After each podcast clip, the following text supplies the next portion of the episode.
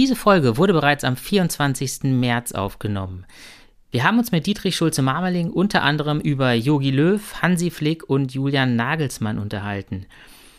Mittlerweile ist bekannt, dass der Bundestrainer nach der EM aufhören wird, dass Hansi Flick den FC Bayern München verlässt und dass Julian Nagelsmann sein Nachfolger beim Rekordmeister wird.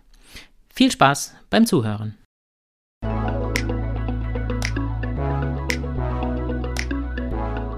Ich, komme aus dem Ruhrgebiet, aber äh, ich muss schon sagen, dass mein Herz heute sehr an, an Münster und am Münsterland hängt und dann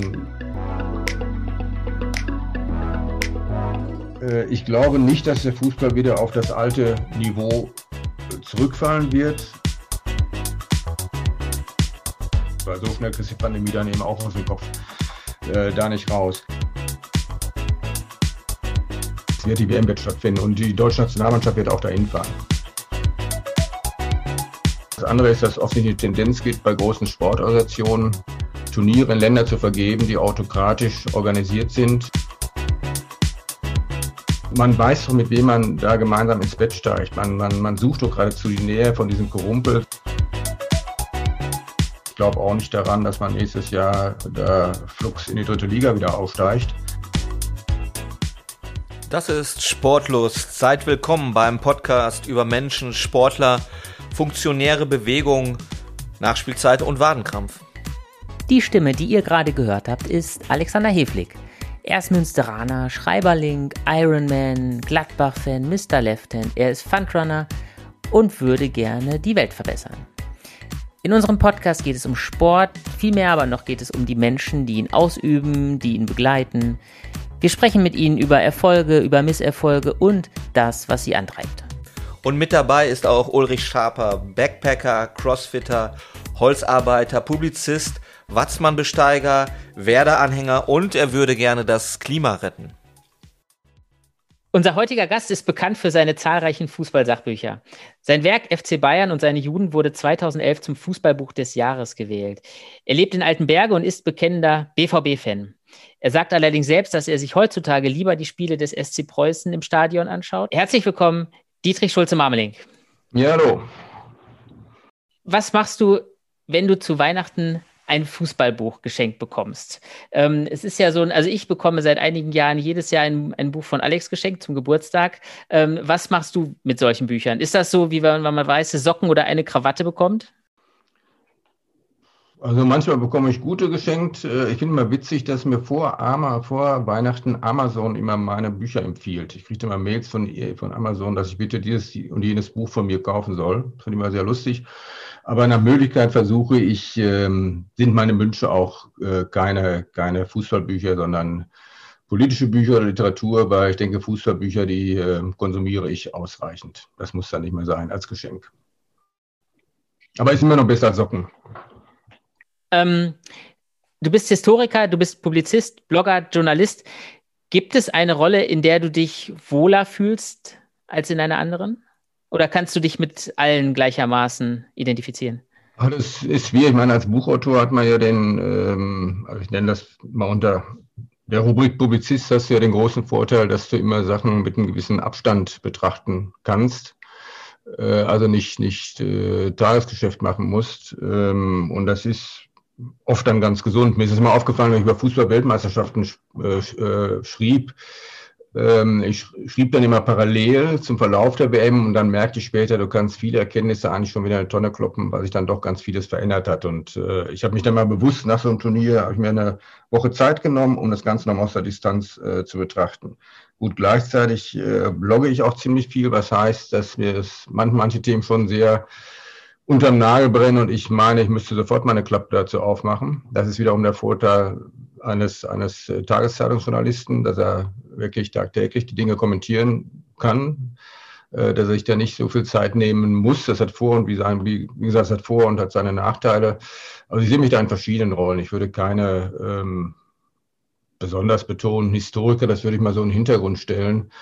Äh, ich habe viel in der Geschichte des Fußballsports geforscht, das ist richtig. Ich äh, lese auch gerne äh, Bücher von guten Historikern, aber ähm, ja, das ist, ist eher eine Fußnote.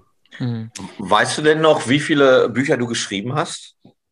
Nee, aber ich werde immer daran erinnert, äh, manchmal beginnen diese Podcasts damit, dass man äh, mir erzählt, wie viele es wären. Das schwankt meistens zwischen 40 und 50, wobei immer die Frage ist, was zählst du mit? Zählst du die dritte Neuauflage, die eigentlich ja, fast komplett ist? Ist das jetzt ein neues Buch oder nicht? Und ähm, ich weiß es nicht. Äh, es sind, glaube ich, ähm, relativ viele. Ich glaube, Hardy, Grüne und ich sind diejenigen, die die meisten publiziert haben.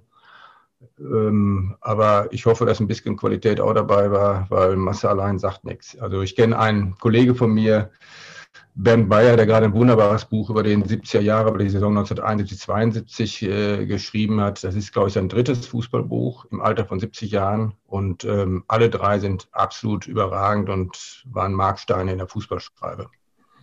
Jetzt äh, sind wir beiden, du hast das gerade gesagt, wir sind äh, im eigentlichen Leben ja Tageszeitungsjournalisten. Also da kann man sich wahrscheinlich noch drunter vorstellen, als unsere Hörer auch, wie so ein Redaktionsalltag aussieht. Ähm, wie muss man sich denn deinen Alltag vorstellen? Also schreibst du jeden Tag, hast du bestimmte Rituale? Hast du immer ein Thema, wo du sagst, oder immer ein Buch oder immer einen Text, woran du arbeitest? Ja, ich stehe so um 11 Uhr morgens auf, dann lese ich erstmal die WN, das geht so bis 12 Uhr. Nein, ich stehe um 6 Uhr auf. Ähm, ja, ich, ich, arbeite ja meistens an äh, mehreren Projekten gleichzeitig. Ähm, und äh, gut, ich habe, ich sage mal, ich habe so einen 8 bis 12 Stunden Tag.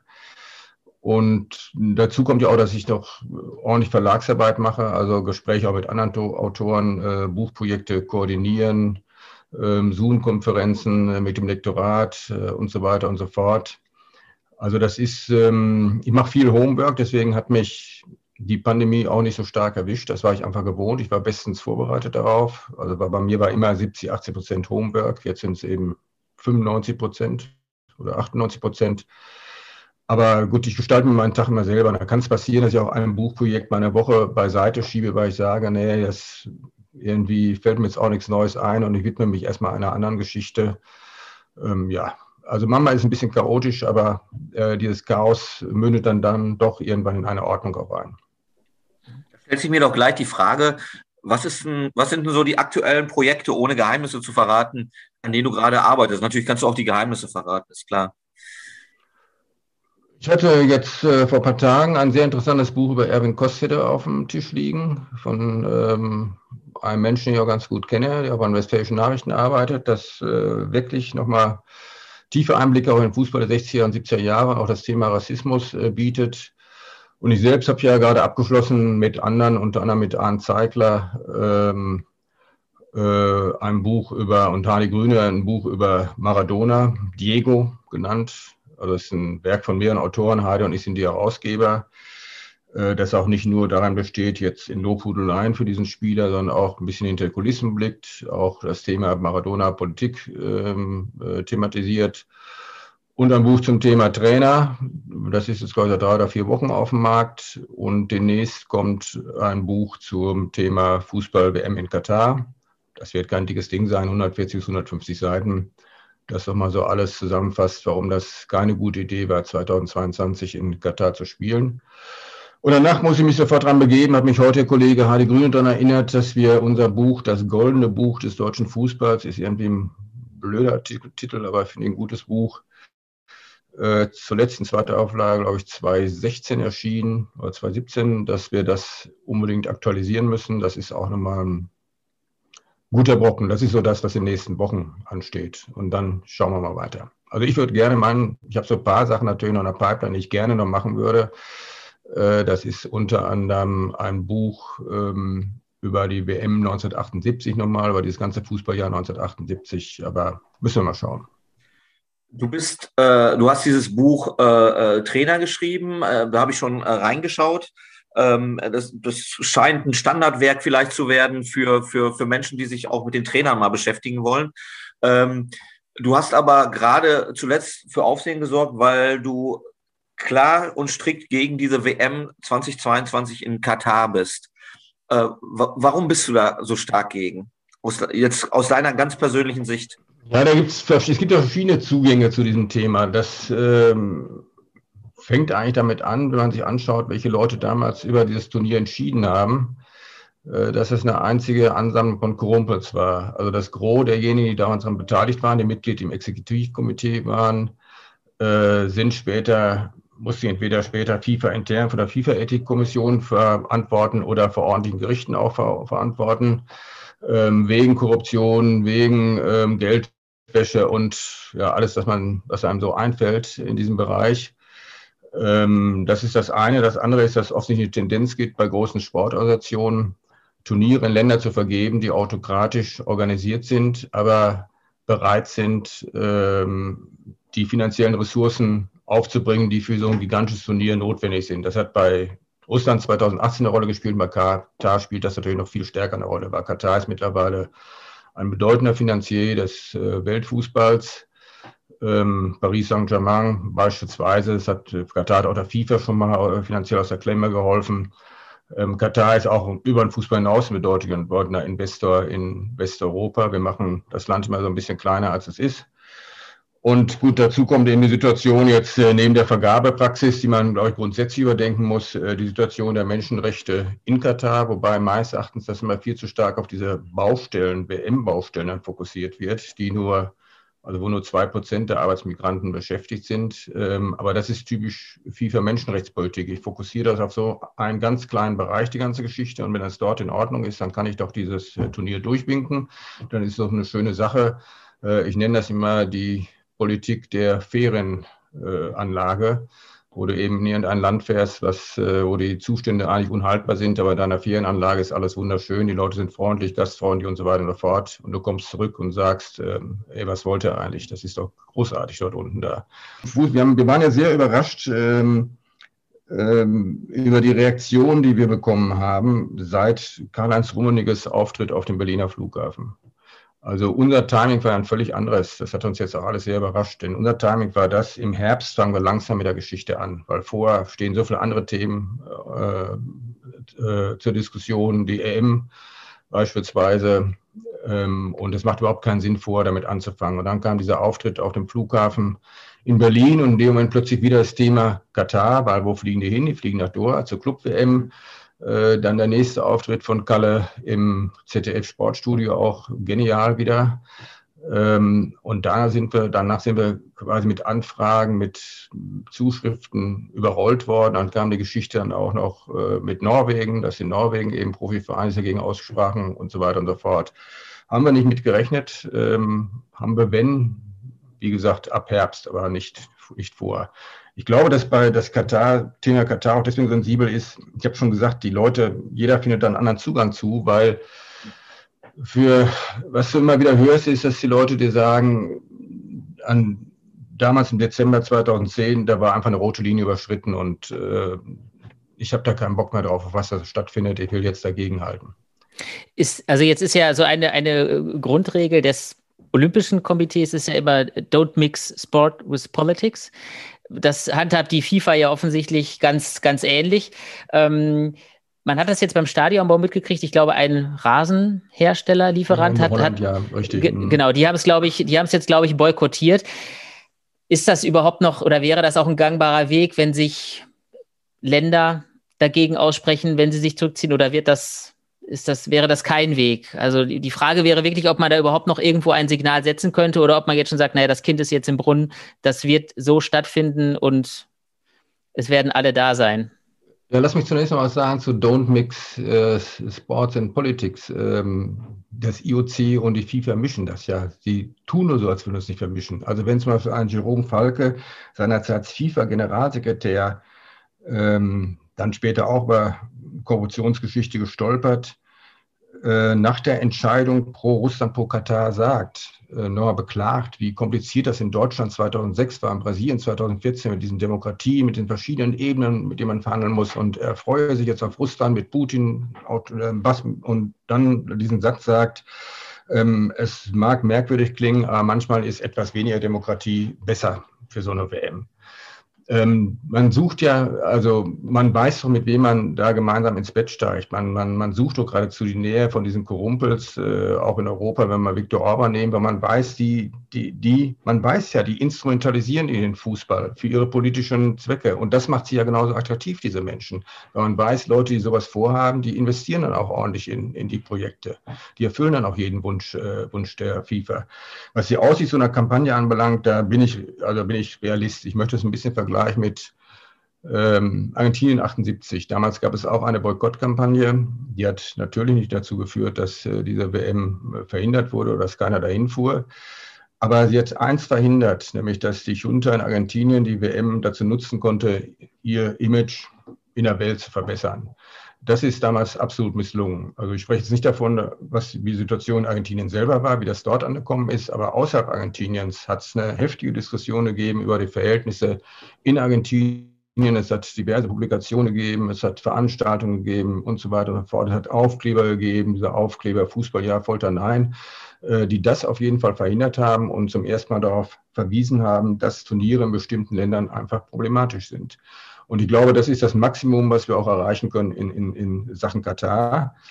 Und ähm, auch Druck auf die FIFA über so eine Kampagne. Man sieht ja, wie sensibel Herr Infantino auch darauf reagiert hat. Und ich habe auch einen ganz interessanten Anruf dann noch aus Zürich bekommen, äh, dass ähm, äh, man, dass der FIFA klar ist, sie muss da noch viel mehr Druck ausüben. Und sie kann sich einfach nicht nur auf diese WM-Baustellen ähm, äh, beschränken. Und dasselbe gilt für Amnesty International.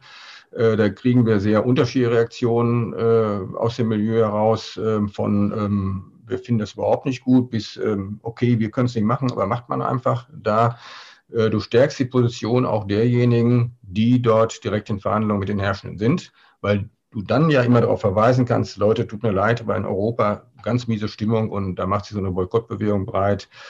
Wollen wir doch beide nicht. Also lasst uns mal ein bisschen was bewegen da. Wie? Aber ich bin realistisch, wird die WM wird stattfinden und die deutsche Nationalmannschaft wird auch dahin fahren. Hm. Wenn sie sich sportlich qualifiziert. Sie sind natürlich in einer, in einer, Mördergruppe unterwegs mit Nordmazedonien und äh, Island und äh, Liechtenstein. Wir werden mal sehen, ob sie da äh, sich durch, durchsetzen kann. Aber wenn ich jetzt als normaler Fußballfan, nicht als Publizist, sondern als fu normaler Fußballfan sage, ich finde das scheiße mit Katar, ich, ich will, dass das da nicht stattfindet. Wie kann ich mein Protest zum Ausdruck bringen? Auf welcher Ebene, äh, wen muss ich ansprechen? Ich glaube auch nicht, dass der DFB sagen wird, Nein. weil sie auf einmal die Menschlichkeit entdeckt haben, wir, wir gehen nicht nach Katar. Ne? Ja, es gibt ja diverse, mittlerweile diverse Resolutionen, die man unterschreiben kann. Äh, ich glaube, da kommen, werden auch noch mehr kommen. Aber das ist ja auch keine, ist ja eine sehr pluralistische ähm, Bewegung. Also wir verstehen uns ja auch selber nur als Dienstleistungsbetrieb, haben was angestoßen, haben eine Homepage ähm, können Referenzen zur Verfügung stellen, machen jetzt das Buch, äh, alles andere muss irgendwie auch vor Ort passieren. Wir wissen von den Schalker-Fans, dass sie zum, dass sie zum Zeitpunkt äh, der WM ein Turnier stattfinden lassen, quasi als Alternative äh, zu dieser WM. Äh, sie werden sich sicherlich auch Spiele bei dieser WM anschauen. Das werde ich auch. Ich werde mir sicherlich einige Spiele nicht entgehen lassen bei dieser WM. Ähm, du kannst, äh, wie gesagt, das ist ja eine Möglichkeit mit Unterschriften, äh, mit Leserbriefen, mit, ähm, ich weiß nicht, was uns da noch einfallen wird. Es wird auf jeden Fall eine Konferenz geben im Frühjahr 22, äh, also nochmal als Auftakt des WM-Jahres, wo man nochmal die ganze Problematik darstellt. Äh, ich denke, was Journalisten anbelangt, ähm, Journalisten werden zu dieser WM hinfahren, das ist auch äh, absolut okay. Ähm, das ist ihr Job, ihre Verpflichtung. Ich hoffe nur, dass sie dann eben ihre kritische Attitüde dabei nicht ablegen und äh, ja, nicht nur darüber berichten, dass es eben, dass eigentlich ein nettes Land ist mit tollen Hotels und tollen Stadien und so weiter und so fort. Weil das wird natürlich der Fall sein. Also das ist, das sind so die Möglichkeiten, glaube ich, die man äh, da hat. Aber ich, ich kann mir vorstellen, dass sich aus der Bewegung heraus dann noch weitere in den nächsten Wochen, Monaten entwickeln werden. Hm. Du bist, du hast es jetzt ja auch gerade angesprochen, also da ist ein, ein, ein Werk über diese, diese WM in Katar ist auf, auf dem Weg. Ähm, gibt es Themen, und das ist ja jetzt auch ein Thema, wo man sagt, das ist ja eigentlich ist ja Fußball ein sehr freudvolles Thema, da geht es ja. um Sport, da geht es um Taktik, da geht es um, um die Fanszene. Ähm, gibt es Themen, und du äußerst dich da jetzt ja schon sehr, sehr politisch, sage ich mal, in diesem, äh, in diesem Kontext. Gibt es Themen im, im Fußball, wo du von dir sagen würdest, boah, da ähm, da würde ich mich nicht zu äußern wollen oder da, das ist, ist, gehört nicht irgendwie zu meinem Repertoire, das, das würde ich nicht. Oder es interessiert dich nicht. Oder es interessiert dich nicht, genau. Das kann ich eigentlich nicht, würde mir jetzt nicht so einfallen. Was ich am Fußball faszinierend finde, ist, dass da so viele Themen drin stecken. Ne? Äh, da steckt Politik drin, da steckt Sozialgeschichte drin, da steckt Wirtschaft drin, ähm, da steckt Taktik drin. Äh, also das ist ein, du kannst vom Fußball ausgehend eigentlich in ganz viele unterschiedliche Bereiche äh, reinstoßen. Und ich glaube, das ist auch das, was mich am Fußball fasziniert. Und ansonsten würde ich mich, glaube ich, auch nicht schriftlich dazu äußern. Ähm, mir fällt hier so ad hoc kein Thema ein, hm. Was mich jetzt, wo ich sagen würde, nee, das interessiert mich überhaupt nicht äh, dabei. Hm. Jetzt ist der Fußball ja letztes Jahr wirklich mit, mit der Corona-Pandemie in so eine Situation gekommen, wo man sagen kann, das war, ich meine, das war für niemanden absehbar, das war auch für die, für keinen anderen Bereich des öffentlichen Lebens absehbar der Fußball, da hat man immer so das Gefühl, da wurde ja auch schon viel drüber geschrieben, der leidet da ganz besonders drunter, ohne diese Millionen von Fans an jedem Spieltag auskommen zu müssen, äh, vor dem Fernseher, im Stadion. Ähm, glaubst du, glaubst du, dass der, dass das dem Fußball schadet? Ähm, jetzt diese, diese Zeit ohne die Fans. Ähm, man hat ja schon auch das Gefühl, dass hier und da das Interesse so ein bisschen schwindet, dass es da so eine gewisse Distanz gibt zwischen der Basis und dem Sport, den Fußball. Also jetzt gab es ja auch diese Debatte, soll, äh, wie wichtig ist denn Fußball, auch gerade in so einer Pandemiezeit? Ist das verantwortbar, dass Mannschaften in Länder reisen, wo es eine Risikolage gibt? Sollten, äh, sollte dieser Spielbetrieb weiter stattfinden? Also gibt es, siehst du da Probleme für die Zukunft im Fußball? Ja, ich bin ja sehr gespalten. Ähm, ich bin mal gespannt, was äh, passieren wird, wenn das, wenn der ganze Mist mal vorbei ist, äh, wo es überhaupt noch nicht absehbar ist, wann das der Fall ist. Ob die Leute wirklich so in Scharen ins äh, Stadion zurückkehren, wie das vormals der Fall war. Ähm, ich kann mir vorstellen, dass eine große Unsicherheit noch, noch, noch reagiert, agiert. Was jetzt ähm, äh, das Verhalten der Clubs anbelangt, spielen, spielen nicht, äh, ohne Zuschauer, mit Zuschauer. Ähm, ich war da zunächst äh, ziemlich ablehnend. Man muss aber zugeben, dass das Konzept, was die DFL entworfen hat, im Großen und Ganzen funktioniert hat. Also glaube ich, die Zahl der Fußballer, die sich infiziert haben, der Profifußballer, ist, glaube ich, sehr gering. Klar, da steht dann sofort immer in der Presse drin und betrifft dann ja auch einen, weil ein Spiel abgesetzt werden muss, eventuell deswegen. Ähm, aber insgesamt hat man das doch ziemlich unter Kontrolle und ich würde mir ja insgesamt wünschen, das betrifft ja auch der Amateurfußball, da rege ich mich dann eher so ein bisschen drüber auf, äh, dass da, wo intelligente Lösungen existieren ähm, und auch mit einer großen Ernsthaftigkeit herangegangen wird, ähm, man da auch ruhig was machen kann. Ich nehme mal ein Beispiel. Ähm, Hinrunde Preußen Münster gegen Wiedenbrück. Da war ja das Stadion wieder offen. Ich glaube, für 2000 Leute war es offen. Und ähm, ich war mir sehr unsicher, ob ich da hingehe äh, zu diesem Spiel. Und dann habe ich mich doch noch überwunden, bin da hingegangen und ich habe mich total sicher gefühlt. Ich habe mich sicherer gefühlt als im örtlichen Edeka-Markt, weil ähm, mhm. es wurde kontrolliert im Eingang, also die Hygienevorschriften wurden eingehalten, es herrschte Abstand auf der Tribüne, ähm, der, äh, die Maske äh, war Pflicht, ähm, der Abmarsch wurde auch meines Erachtens gut organisiert.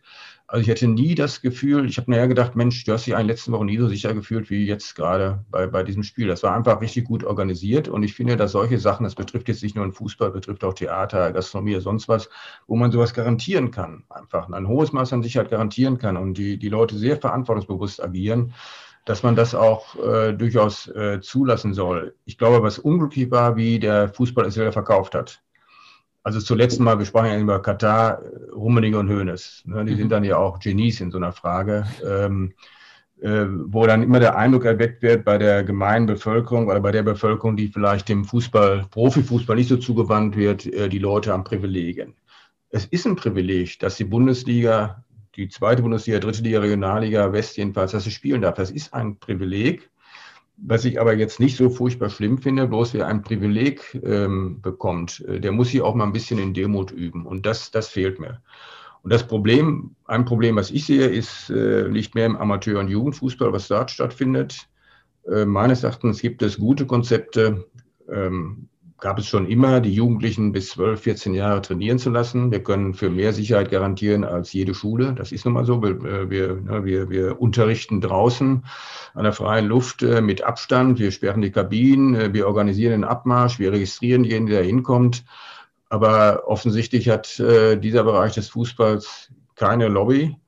Und das hängt meist auch ein bisschen mit der Schwäche des DFBs zusammen. Also der DFB, heute lese ich zwar wieder, der DFB beklagt sich darüber, dass der Sport überhaupt keine Rolle gespielt hat in diesen Verhandlungen dann äh, mit, der, mit der Bundeskanzlerin. Aber das, du liest immer erst nachher dann die Beschwerde. Aber dass man vorher mal lautstark auftritt und sagt, das und das sind die Interessen, wir vertreten hier 2,3 Millionen, so viel haben letztes Jahr, glaube ich, noch gespielt, äh, Mädchen, Jungs, Erwachsene. Ähm, also ich zähle jetzt nur die Aktiven das fehlt mir total. Aber gut, der DFB ist auch so mit einem Problem beschäftigt und weiß, glaube ich, sowieso nicht mehr, wo er hingehört. Der DFB ist ja in sich zerstritten. Ne? Also sie ja. haben einen Machtkampf innen drin zwischen Präsident Keller und äh, Generalsekretär Curtius. Sie müssen sich neu aufstellen mit dem Bundestrainer, was, was nun mal der, Leuchtturm des DFB ist. Äh, ähm, aber glaubst du, dass der DFB schlecht, schlecht agiert hat in diesem letzten Jahr? Es gibt, es gibt ja, gab ja jetzt so ein Themen, Papier Amateurfußball oder Restart des Amateurfußballs. Äh, glaubst du, dass der DFB genug getan hat, um in die Lage zu kommen, äh, wieder ein bisschen äh, äh, trainieren und spielen zu können? Oder war das zu wenig aus deiner Sicht? Also ähm, ich habe wenig mitbekommen, muss ich sagen. Also im Kreis war das in Ordnung, aber ansonsten habe ich eigentlich wenig mitbekommen. Aber das mag auch ein bisschen damit zusammenhängen. Mir ist heute aufgefallen, dass auch die die Presse jetzt über diese Klage von Koch äh, bezüglich der Beschlüsse äh, eher am Rande ähm, berichtet, äh, weil der DFB, habe ich den Eindruck, ist auch gar nicht mehr so ansprechbar. Das ist der DFL. Die DFL hat in der öffentlichen Wahrnehmung, hat der Profifußball den DFB und damit auch den Amateurfußball ziemlich verdrängt, weil wir haben monatelang ja nur, und es ist ja auch so eine Teilung im Fußball da, die einen spielen und trainieren und die anderen tun es nicht. Also da fällt ja so eine Fußballfamilie auch auseinander. Und äh, wenn ich sehe, wie letztes Jahr Herr Koch äh, wie ein Löwe dafür kämpft, dass die dritte Liga spielen, weiterspielen darf, und dann schaue ich mir an, was in Sachen Amateur- und Jugendfußball passiert, da finde ich, hm, mag aber auch daran liegen, dass die Öffentlichkeit sich gar nicht dafür so interessiert. Aber nimm, nimm, nimm mal die, die, die Talkshows äh, zum Thema Corona. Ähm, Wenn es um Kinder und Jugendliche geht, dann geht es immer nur um Kitas und Schulen. Da geht es nie um die Sportvereine. Also ich habe noch nie jemanden vom DFB da sitzen sehen in einer dieser Talkshows. Also du siehst zum gefühlt 57. Mal Hendrik Streeck da sitzen, aber ich sehe da nie einen vom DFB. Da fragst du auch, woran liegt das? Liegt das, das nur böse Wille jetzt der Medien ähm, von ZDF und ARD oder ist es nicht vielleicht auch so, dass man erstmal ordentlich auf den Tisch kloppen muss, bevor man eine Einladung bekommt zu so etwas? Und das ich finde, da, da fehlt mir schon einiges. Also, aber es hat auch, du hast ja gesagt, Alex, der DFB ist ziemlich zerstritten. Ich halte ihn auch, der ist wahrscheinlich auch nur beschränkt handlungsfähig und sein Ruf ist nun mal einfach auch nicht mehr gut aufgrund verschiedener Skandale, verschiedenster Skandale. Ähm, ich sehe das große Problem des Verbands darin, dass er zwischen allen Stühlen sitzt. Er will mit den großen Jungs noch spielen, ne, mit den Profis der Nationalmannschaft, aber die brauchen ihn gar nicht mehr. Die DFL braucht keinen DFB, die Nationalmannschaft streng genommen auch nicht. Und ähm, naja, sich die Amateure, das ist auch jetzt nicht so furchtbar attraktiv. Also vielleicht für unsere weniger fußballaffinen Zuhörer, die wir ab und zu mal haben. Äh, DFB ist der Deutsche Fußballbund, der ist für äh, alle Mannschaften Regionalliga, äh, dritte Liga abwärts und für den ganzen großen Amateurbereich zuständig. Und DFL äh, wurde ja auch gerade genannt, das ist die Deutsche Fußballliga, die kümmert sich um die beiden Profiligen, erste und zweite Bundesliga, um das äh, äh große Geschäft. Genau, und, ja. Ne, nur, nur so kurz als Einordnung. Ich, ich wollte noch mal ein bisschen weiter zurückgehen. Du hast gerade gesagt, du warst bei diesem Spiel Preußen-Münster gegen Wiedenbrück. Da waren 2700 Zuschauer erlaubt. Es kamen 1997. Oh, wie, war das, wie war das für dich persönlich? War das etwas, wo du gesagt hast, boah, geil, endlich mal wieder ein Fußballspiel sehen? Ja, Gab es diesen so. Moment? Doch, das gab's. Die Stimmung ist natürlich mit 2000, die dann, was groß dann ja auf der Tribüne auch jetzt äh, nicht so wie bei einem normalen, Anführungsstrichen normalen Ligaspiel, aber das war ein richtig, das erinnert mich, deswegen erinnere ich mich nur daran, das war ein richtig toller Abend, war auch ein Abendspiel, Abendspiele liebe ich sowieso mehr. Ähm, ja, das war so ein bisschen, man hatte das Gefühl, es war wie ein Stück Normalität, es war, es war schon befreiend. Wird das, wird das die Menschen, also du hast gesagt, es, du hast ein ambivalentes Verhältnis dazu, weil du sagst, naja, die Leute wollen eigentlich diese Spiele haben, wieder die, den Zuschauer, äh, dieses, dieses Zuschauererlebnis, aber andererseits äh, werden viele Menschen vorsichtig sein. Ähm, glaubst du, dass, dass der Fußball an seine Größe, an seine Zuschauergröße zurückkommen kann, so in, in der Regionalliga und in der dritten Liga, wie er, einmal, wie er schon einmal war? Da wird Dortmund wieder 80.000 Zuschauer haben? Ich bin mir nicht, nicht sicher, aber vielleicht mal äh, zum, zum ersten, was du gesagt hast. Ich habe mich ja deswegen, wenn jetzt das Spiel, wenn, wenn es so gewesen wäre, man hätte gesagt, es gibt keine Beschränkung an diesem Spiel, ne? also Tore auf und so weiter und so fort, dann wäre ich nicht hingegangen. Ich bin ja deswegen hingegangen, weil ich wusste, es sind nur 2000 äh, Leut, Leute da. Ähm, und das meine ich so mit diesem Gefühl der Sicherheit. Wenn jetzt äh, gesagt wird, ähm, 80.000 wieder zugelassen im, im äh, Westfalenstadion, davon allein 25.000, 26.000 auf der Südtribüne, wo sie eng beieinander stehen. Könnte ich mir vorstellen, dass ein Teil der Zuschauer doch wegbleibt, weil sich einfach da noch diese Unsicherheit der vergangenen Monate zu stark im Kopf drin ist, weil so schnell kriegt die Pandemie dann eben auch aus dem Kopf äh, da nicht raus. Ich glaube, dass ähm, äh, ich glaube nicht, dass der Fußball wieder auf das alte Niveau zurückfallen wird. Ähm, aber ich denke, man sollte sich an das alte Niveau erinnern, weil das aktuelle als viel zu normal für selbstverständlich genommen wird. Und Fußball ist auch gespielt worden. Es gab auch Profifußball, als viel weniger ins Stadion reinging. Äh, ich habe früher immer gerne aus Lego Fußballstadien nachgebaut und ähm, mit Vorliebe vor allem die Rote Erde in Dortmund und da habe ich mit den Zweiersteinchen immer die Zuschauer aufgestellt.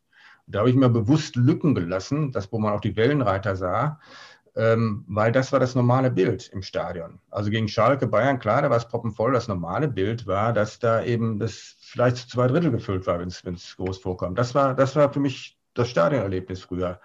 Und ich finde dieses, ich finde das nicht so erschreckend, äh, wenn man darin zurückkommt. Und ich finde immer so ein Beispiel, dass eine Liga auch mit bescheidenen Zuständen ganz gut klarkommt, ist für mich die niederländische Liga. Ähm, auf dieses Niveau werden wir nie sinken in der niederländischen Liga. Aber auch in den Niederlanden wird nach wie vor Profifußball gespielt, wird auch mittlerweile gut ausgebildet wieder, vielleicht sogar besser als in Deutschland. Ähm, die ist, ich bin ja manchmal vor der Pandemie in Enschede gewesen, das ist alles anders unattraktiv äh, für mich. Ich muss einen kurzen Einwurf machen. Unsere Hörer sehen das jetzt nicht. Aber hier ist, hier ist meine Lego-Box. Die habe ich zu Weihnachten geschenkt bekommen. Nur so viel zum Thema äh, äh Weihnachtsgeschenke. Ne? Äh, das ist eine der größten Erfindungen der Menschheit, finde ich, Lego. Ja, absolut. Absolut. Absolut. Absolut. Ähm, du hast uns das in deiner Antwort-Mail geschickt, dass du heute eigentlich lieber zum äh, SC Preußen als zum BVB nach Dortmund gehst. Das als bekennender BVB-Fan. Ähm, Warum ist das so? Also erstens war Preußen immer mein Zweitverein. Das hängt damit zusammen, dass meine Eltern äh, enge Verbindungen nach Münster hatten. Die haben in Münster auch äh, studiert, zeitweise gewohnt und wir hatten gute Freunde da. Ähm, Hubert Dahlkamp, mein Co-Autor bei den Preußen-Büchern, äh, ist ein Zögling dieser Familie, äh, mit der wir da engen Kontakt hatten in Münster. Und äh, ich war öfters, glaube ich, Anfang 70er Jahre zum ersten Mal äh, bei Preußen gewesen, gegen Wattenscheid 1-0, Tor Jeworek. 7000 Zuschauer strömender Regen und ähm, äh, dann natürlich bei dem legendären Spiel gegen Borussia Dortmund, damals im 4 zu 1, allerdings als Dortmund-Fan, als sehr starker Borussia Dortmund-Fan. Ich gehörte übrigens nicht zu den Leuten, die angeblich ins Weihwasser im Dom gepinkelt haben. Und ähm, naja, dann in der Studentenzeit, als ich dann Ende der 70er nach äh, Münster kam, da war ich eigentlich regelmäßig, ich wohnte da in der Hornstraße, Ecke, ja, Hornstraße, Ecke Geiststraße, äh, also war fußläufig zum Stadion, da war ich, habe ich eigentlich sehr viele Spiele gesehen von, von, von Preußen. Und ähm, gut, also von da aus hatte ich immer so ein bisschen ein Auge auf Preußen. Äh, aber es hat auch, gibt auch ganz pragmatische Gründe dafür. Mir ist das irgendwann mal in Dortmund, sind mir da eigentlich zwei Dinge auf den Geist gegangen. Das eine war der wahnsinnige Zeitaufwand. Je mehr Zuschauer dahin kamen, desto größer wurde der Stau auf der B1, desto länger dauerte die Abfahrt dort. Ähm, dann, als das Bezahlkartensystem kam und ich dann irgendwie mal ein halbes Jahr nicht da war und mit so drei angefressenen Bezahlkarten da ankam, dann hieß es, nee, es gibt ja eine neue, da müssen Sie zur Geschäftsstelle gehen, müssen eine neue kaufen, mit denen kriegen Sie ja nichts mehr, Rückerstattung können wir auch nicht machen.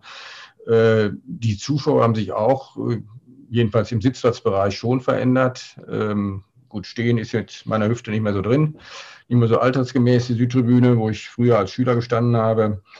Äh, du hast, du kriegst einfach mit, dass die Leute, also erstmal sind die Leute unheimlich auf so einer merkwürdigen Weise fanatisch geworden, so einer gehässigen Weise fanatisch geworden, die mir einfach tierisch auf den Nerven geht. Und äh, ja, und dann rennt man, gibt es zu viele Menschen, die während des Spiels ständig rausrennen, um sich ein Bier zu holen oder zu pissen oder auch beides zu tun. Oder du kriegst Diskussionen links und rechts von dir mit, hinten und hinter dir und vor dir mit, die überhaupt nichts mit Fußball zu tun haben. Nichts im geringsten. Und du bist einfach noch andere Zeiten gewohnt. Gut, Preußen ist einfach bequemer. Nicht? Da fahre ich mit dem Fahrrad hin von Altenberge. Da brauche ich so 45 Minuten, 15 Minuten bis zum Stadion.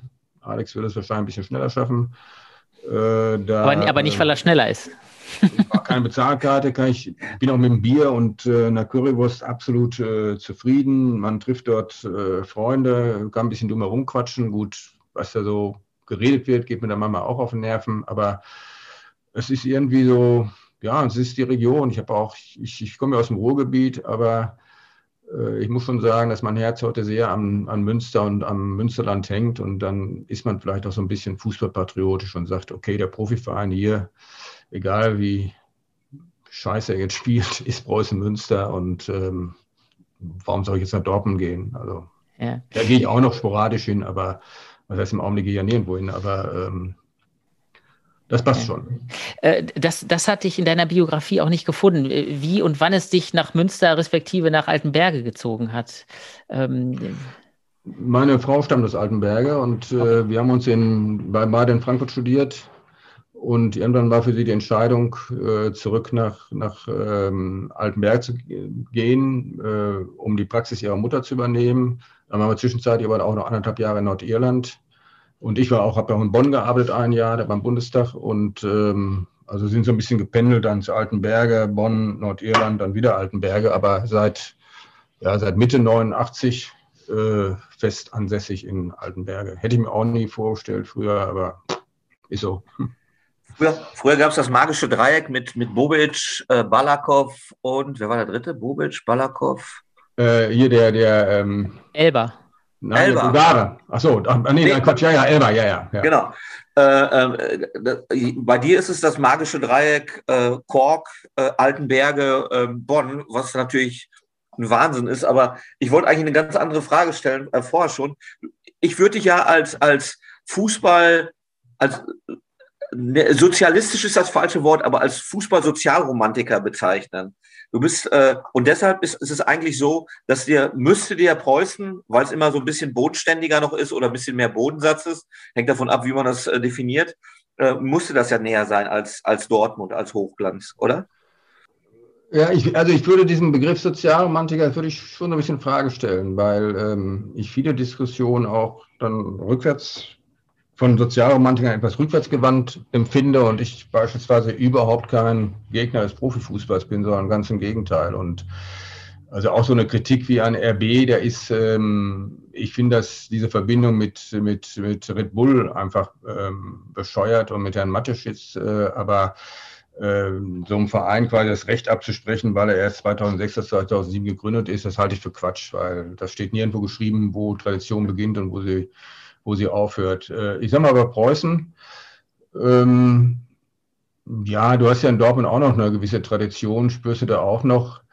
Äh, ich bin jetzt auch keiner, der sagt, dieses verrottete Stadion muss unbedingt erhalten bleiben aus sozialromantischen Gründen. Also das, da sollte man sich schon was ändern.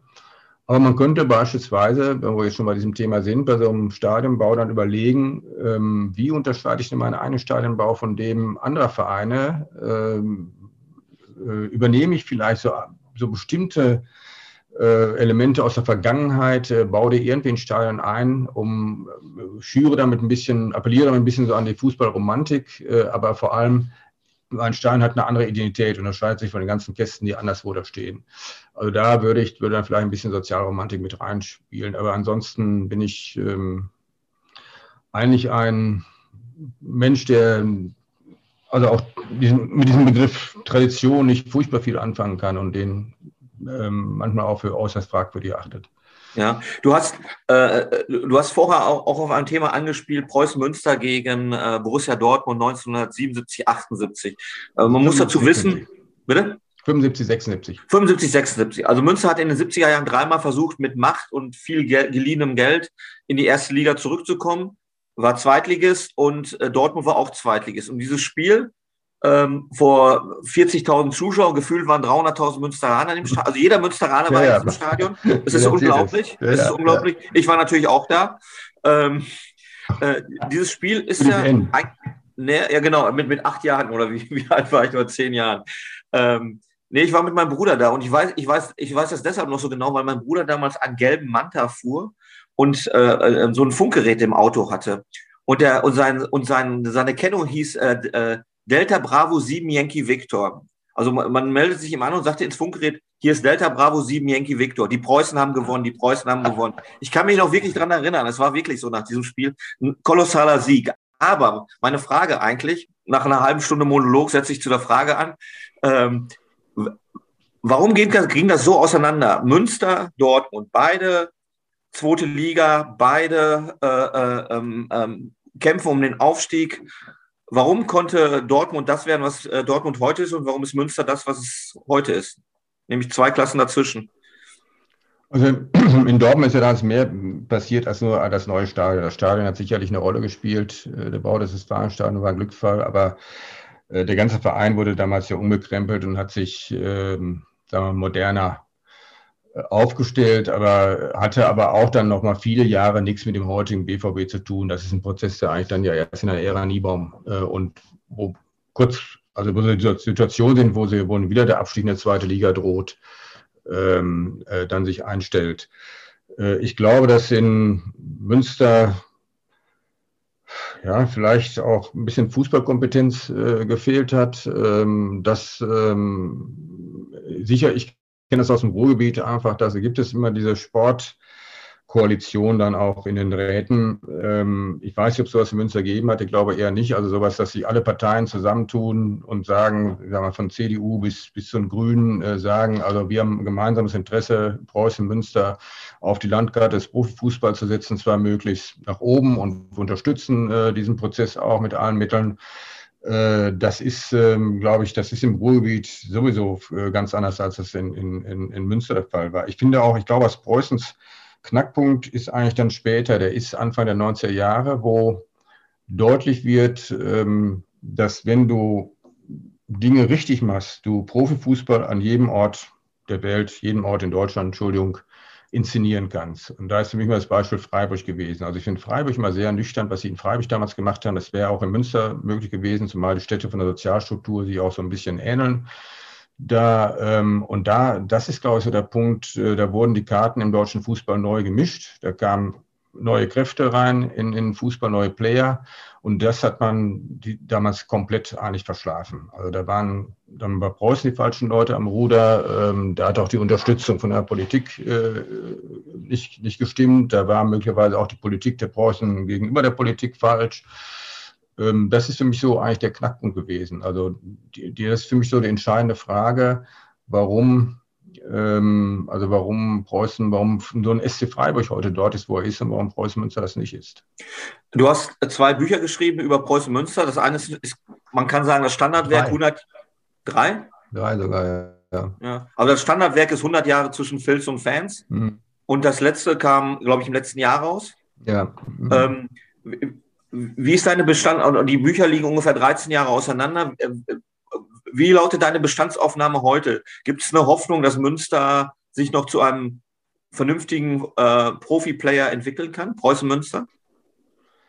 Ich, ich, also das glaube ich schon, aber ich glaube, man, muss, man wird da Geduld haben müssen. Also was, was da im Augenblick passiert, in den letzten Jahren passiert, sehe ich mehr so als einen nachholenden Prozess, dass man Strukturen schafft äh, dafür, ähm, dass sowas überhaupt passieren kann. Weil man hat, ähm, ich glaube, da hat man in Münster einfach viele Jahre verschlafen, was an anderen Standorten, Standorten läuft. Das ist dann nicht nur die Frage des, des, äh, des, des Stadions.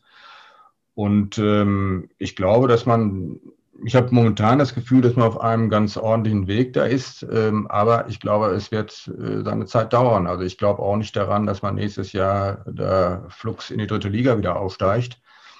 Ähm, ich habe mal geschaut, wie es in anderen so ergangen ist, dass dritten Liga abgestiegen sind. Äh, von 15 Vereinen äh, spielen 14 heute unterhalb der dritten Liga, noch immer, also von der Saison 15, 16 angezählt. Die einzige irgendwie das nicht zutrifft, deshalb ist der SC Paderborn, der hat auch eine besondere Geschichte hinter sich, weil er ja mal von ganz oben nach ganz unten und wieder hoch, also immer mit, mit, mit einem anderen Gepäck die Liga tiefer ging. Ähm, dann, was passiert nächstes Jahr, wenn Vereine wie Uerdingen oder Duisburg möglicherweise dabei sind, äh, die Garantie einfach auch wieder hoch müssen, die möglicherweise in ganz anderen Weise investieren, dass auch für Preußen möglich ist. Also ich glaube, man wird da ein bisschen Geduld haben müssen bei der Geschichte. Aber ich sehe insgesamt, glaube ich, ist der Verein, auch wenn ich mir angucke, was da im Jugendbereich läuft, U23 läuft, die Oberliga spielt, sind viele Regionalligisten, glaube ich, ziemlich neidisch darauf, dass man so einen Unterbau hat. Bin ich ganz optimistisch, dass da sich was tun kann. Aber es ist natürlich schwieriger heute, weil äh, seit dieser Zeit, ich habe eben Freiburg genannt, da sind viele andere Player hinzugekommen. Äh, nehmen wir nur mal Heidenheim, wo, glaube ich, viele, wo man, eine fantastische Arbeit geleistet hat. Die hatten wir damals ja überhaupt nicht auf dem Schirm, Anfang der 90er Jahre, dass so ein Verein mal in der zweiten Bundesliga spielen würde, möglicherweise sogar ans Tor zur ersten Liga klopft. Also da ist, das ist nicht einfacher geworden. Wobei man in Heidenheim natürlich sagen muss, die haben mit Voigt ein riesiges Unternehmen hinten dran. Ja, ja, ja. Das ist, ist eine Werksmannschaft von äh, wenn wenn wenn es dem mal schlecht gehen sollte, dann geht es dem Fußball auch nicht mehr so gut in Heidenheim. Also es ist alles alles sehr, es ist sehr spannend. Ich finde das Projekt Preußen Münster zurzeit auch sehr spannend, äh, weil zumindest mal Fehler aufgearbeitet. Man hat das Gefühl, dass Fehler aufgearbeitet werden und geguckt wird, was können wir für können wir effektiv besser machen. Also ich finde, äh, ich habe immer noch Hoffnung und das will was heißen eigentlich. Ne? Aber Uli, du wolltest noch was äh, wissen. Ja, genau. Ich hatte, hatte hier auf meinem äh, Zettel noch das äh, notiert. Du hast das vorhin einmal gesagt, das Buch Trainer. Ähm, wir haben seit einigen Wochen ja die interessante Situation, dass wir jetzt alle wissen, dass am Ende des Jahres oder, oder im Herbst eine der interessantesten äh, Trainerpositionen des Landes frei wird. Ähm, der Bundestrainer Joachim Löw, der tritt zurück. Und jetzt muss man sagen, plötzlich muss vielleicht auch der FC Bayern einen neuen Trainer suchen, ähm, was dann bedeuten könnte, dass, dass anschließend auch RB Leipzig einen, einen neuen Trainer benötigt. Ähm, ähm, ja, eine ganz, ganz wirre Kettenreaktion, die das auslösen könnte. Hm, wie, wie beobachtest du die Situation? Wie äh, beurteilst du diesen Rücktritt von Joachim Löw oder den angekündigten? Ich finde das eine kluge Entscheidung von ihm, das so zu machen, weil es ihm alle Freiheiten jetzt gibt. Äh, also er hat vor, ein Problem war ja einfach vor, dass er immer diese Perspektive hatte, auch 22 äh, WM in Katar und äh, die Mannschaft runterneuern und bis dahin richtig fit zu bekommen. Und jetzt kann er einfach sagen, Europameisterschaft, das zählt und was danach kommt, ist mir völlig egal. Ähm, also ich habe nicht den Zwang, jetzt junge neue Spieler einzubauen.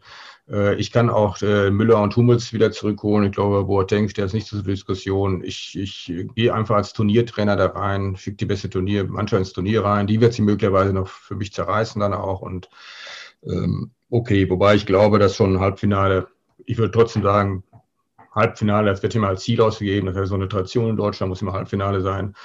Ähm, naja, ich weiß es nicht. Also ich bin da ein bisschen skeptisch. Glaubst du, dass die Mannschaft über über, über die Vorrunde hinauskommt? Die Vorrunde ist ja mit Frankreich, ja, ist extrem, Portugal, ist extrem schwierig. Ich weiß nicht, das ist ja immer, ist ja immer so ein, ist ja ein Turnier, ne? Das ist das Problem eines Turniers, ist ja, ich kann, ich habe wenig Chancen, einen Fehler in einem Spiel, den nächsten wieder wettzumachen. Ähm, also verliere ich das erste Spiel, dann bin ich schon unter einem, wie ich jetzt bei der in Russland ja der Fall war, bin ich unter einem extremen äh, Druck äh, äh, plötzlich. Ähm, ich habe keine Zeit, mich da, wenig Zeit, mich im Turnier zu entwickeln. Deswegen ist es mal ganz gut, du hast eine schwache Gruppe und dann kriegst du so, wenn du dann in die K.O.-Phase reinkommst, dann kommst du auf Temperatur. Äh, das ist äh, nicht gegeben bei diesem Turnier. Aber wie gesagt, es ist ein Turnier und ähm, da entscheidet die Tagesform und da muss man schauen. Also, also das, die, die, die Gruppe ist schwierig. Ich glaube, wenn, die Gruppe, wenn sie die Gruppe schaffen, dann ja, kann man sich vorstellen, dass sie doch relativ weit kommen. Aber aber, aber, aber. Wir können ja vielleicht ein ganz kleines Tippspiel einschieben. Ich glaube, dass aus der deutschen Gruppe der Europameister kommen wird, weil die so stark ist.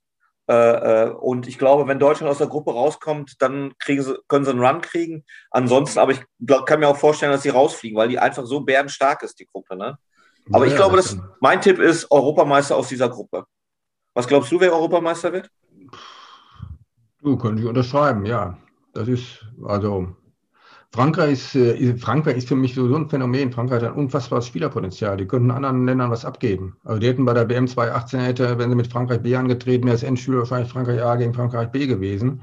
Trotzdem auch für so eine Mannschaft Frankreich gilt immer ähm, ja, diese Turnierlogik. Ne? Die haben auch, die waren auch in Russland nicht immer überzeugend, äh, was sie da geboten haben. Äh, aber gut, das ist bei jedem Weltmeister so. Wenn ich an Deutschland gegen Algerien denke, damals bei der WM 2014, das hätte auch schon das aus sein können. Ähm, Engländer weiß man nie so richtig. Ne? Ah, das ist Zwischenzeitlich wurden sie sehr gehypt, die Engländer zwischenzeitlich sehr gehypt. Mittlerweile ist das wieder äh, bisschen bescheidener geworden. Ähm, also bist, ich will mal sagen, du bist, Alex, Alex, du bist ein England-Fan. Du bist nein, ein England-Fan. Ich habe ein traumatisches Erlebnis hinter mir. Ein traumatisches Erlebnis. Das war die WM, die EM, wo Griechenland gewonnen hat. da machte das EWDR mit mir ein Interview vor dem Viertelfinale. Herr Schulze-Mahn, wir werden Europameister. Ich, also wir haben da, ich habe sieben Kandidaten, nur die Griechen, die werden es nicht. Ich habe sieben Kandidaten, die Europameister werden. Ja, es kam, es kam das Halbfinale, es kam das Finale. Danach nach dem Finale bekam ich, einen, bekam ich einen Anruf, was sagen Sie jetzt? Ich habe bei dem Finale da schwitzend da gesessen. Das darf nicht sein, dass diese Mannschaft mit diesem bescheidenen Fußball, mit diesem Trainer, dass sie Europameister wird, das darf nicht wahr sein. Also deswegen bin ich vorsichtig geworden bei Turnieren. Da kann ich, kann ich jetzt schön eine Brücke schlagen. Charisteas schießt das Tor. Genau. Charisteas ist, spielt für Werder Bremen und wir haben hier in unserem Kreis jemanden, der Werder Bremen-Fan ist, also der auch nicht ja. sich wirklich mit Fußball auskennt. Uli, wer wird Europameister? Ich hätte jetzt auf Spanien getippt. Ich wollte aber eigentlich vorher noch die ja, Geschichte erzählen, wie, wie viele gute Fußballer wir in Bremen eigentlich ja schon für die Bundesliga auch ausgebildet haben. Also das ist, ja. Ähm, Caristeas ja. ja absolut der besten Bundesligaspieler aller Zeiten, Caristeas. Also. das ist da was unten. Naja, ich will jetzt nicht böse sein, ja. aber es ist schon irre, dass so ein Spieler so einen Ruhm dann bekommt. Ja, ja. ja ähm, es neigt, es, es, es fasert gerade ein bisschen aus, unser Gespräch. Und eigentlich sind wir jetzt für heute mal ja schon weit fortgeschritten. Wir sind schon weit in der, in der Nachspielzeit der ersten äh, Halbzeit. Äh, Uli, eigentlich ist für den Moment alles gesagt, oder? Ja, ich hätte, normalerweise sage ich jetzt an dieser Stelle mal, ich habe noch zwei Fragen, aber tatsächlich habe ich eigentlich noch drei, weil ich eigentlich ganz am Anfang noch eine Frage stellen wollte und ich habe immer darauf gewartet, diese Frage stellen zu können, aber ich habe es irgendwie nie darunter gekriegt. Also drei Fragen sind es noch, die ich stellen möchte. Mm, die eine Frage, die erste Frage davon ist, gibt es ein, ein Fußballbuch, von dem du gesagt, von dem du sagen würdest, ach verdammt, das hätte ich gerne geschrieben. Also ich kann mir vorstellen, dass zum Beispiel so dieses Liverpool-Buch, dass das auch so ein, war das auch vielleicht wahrscheinlich auch so ein Traum von dir, so dieses Buch und das ist natürlich der perfekte, äh, also das war eine super Geschichte halt auch. Gibt es da noch was, wo du sagen würdest, ah, das hätte ich gern geschrieben, das Buch? Also es gibt zwei Bücher aus jüngerer Zeit auch, äh, wo ich gesagt habe, ja, das wäre es gewesen.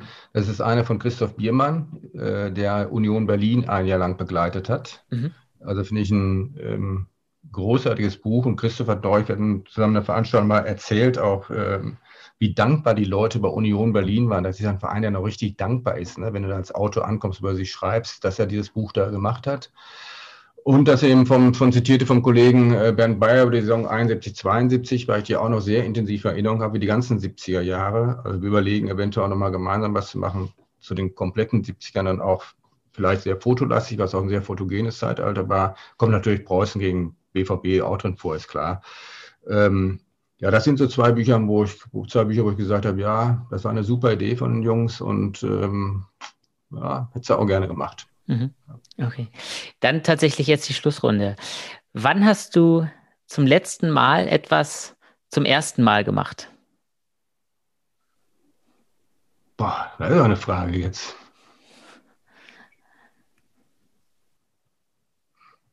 Wann habe ich das zum letzten Mal, zum ersten Mal gemacht? Ähm, Zoom-Konferenz.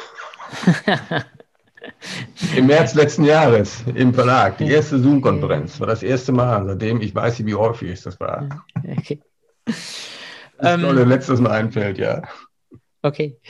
Ähm, wenn im Sommer, so hoffen wir ja alle, dass vorm Schlossplatz das, das Sommernachtskino wieder stattfindet, ein großes Frei, Freiluftkino mit äh, über 1000 Plätzen. Wenn da die Leinwand runtergeht und du hättest die Möglichkeit, dass da ein Satz, ein Zitat, eine Botschaft steht, was wäre das? Oh, je, je. Er stellt ja echt Fragen hier. Mein Gott, was für eine Botschaft soll das sein? Ähm wir alle leben in einer Welt nur auf zwei unterschiedlichen Spielhälften. Alles klar, super. Ist ein Klaus Augenthaler. ein schönes Schlusswort. Dietrich Schutze-Marmening, vielen Dank. Ähm, ja, bitteschön. Dass du Danke. Zeit genommen hast. Ja. Bis bald. Ja, jo, bis bald, ne?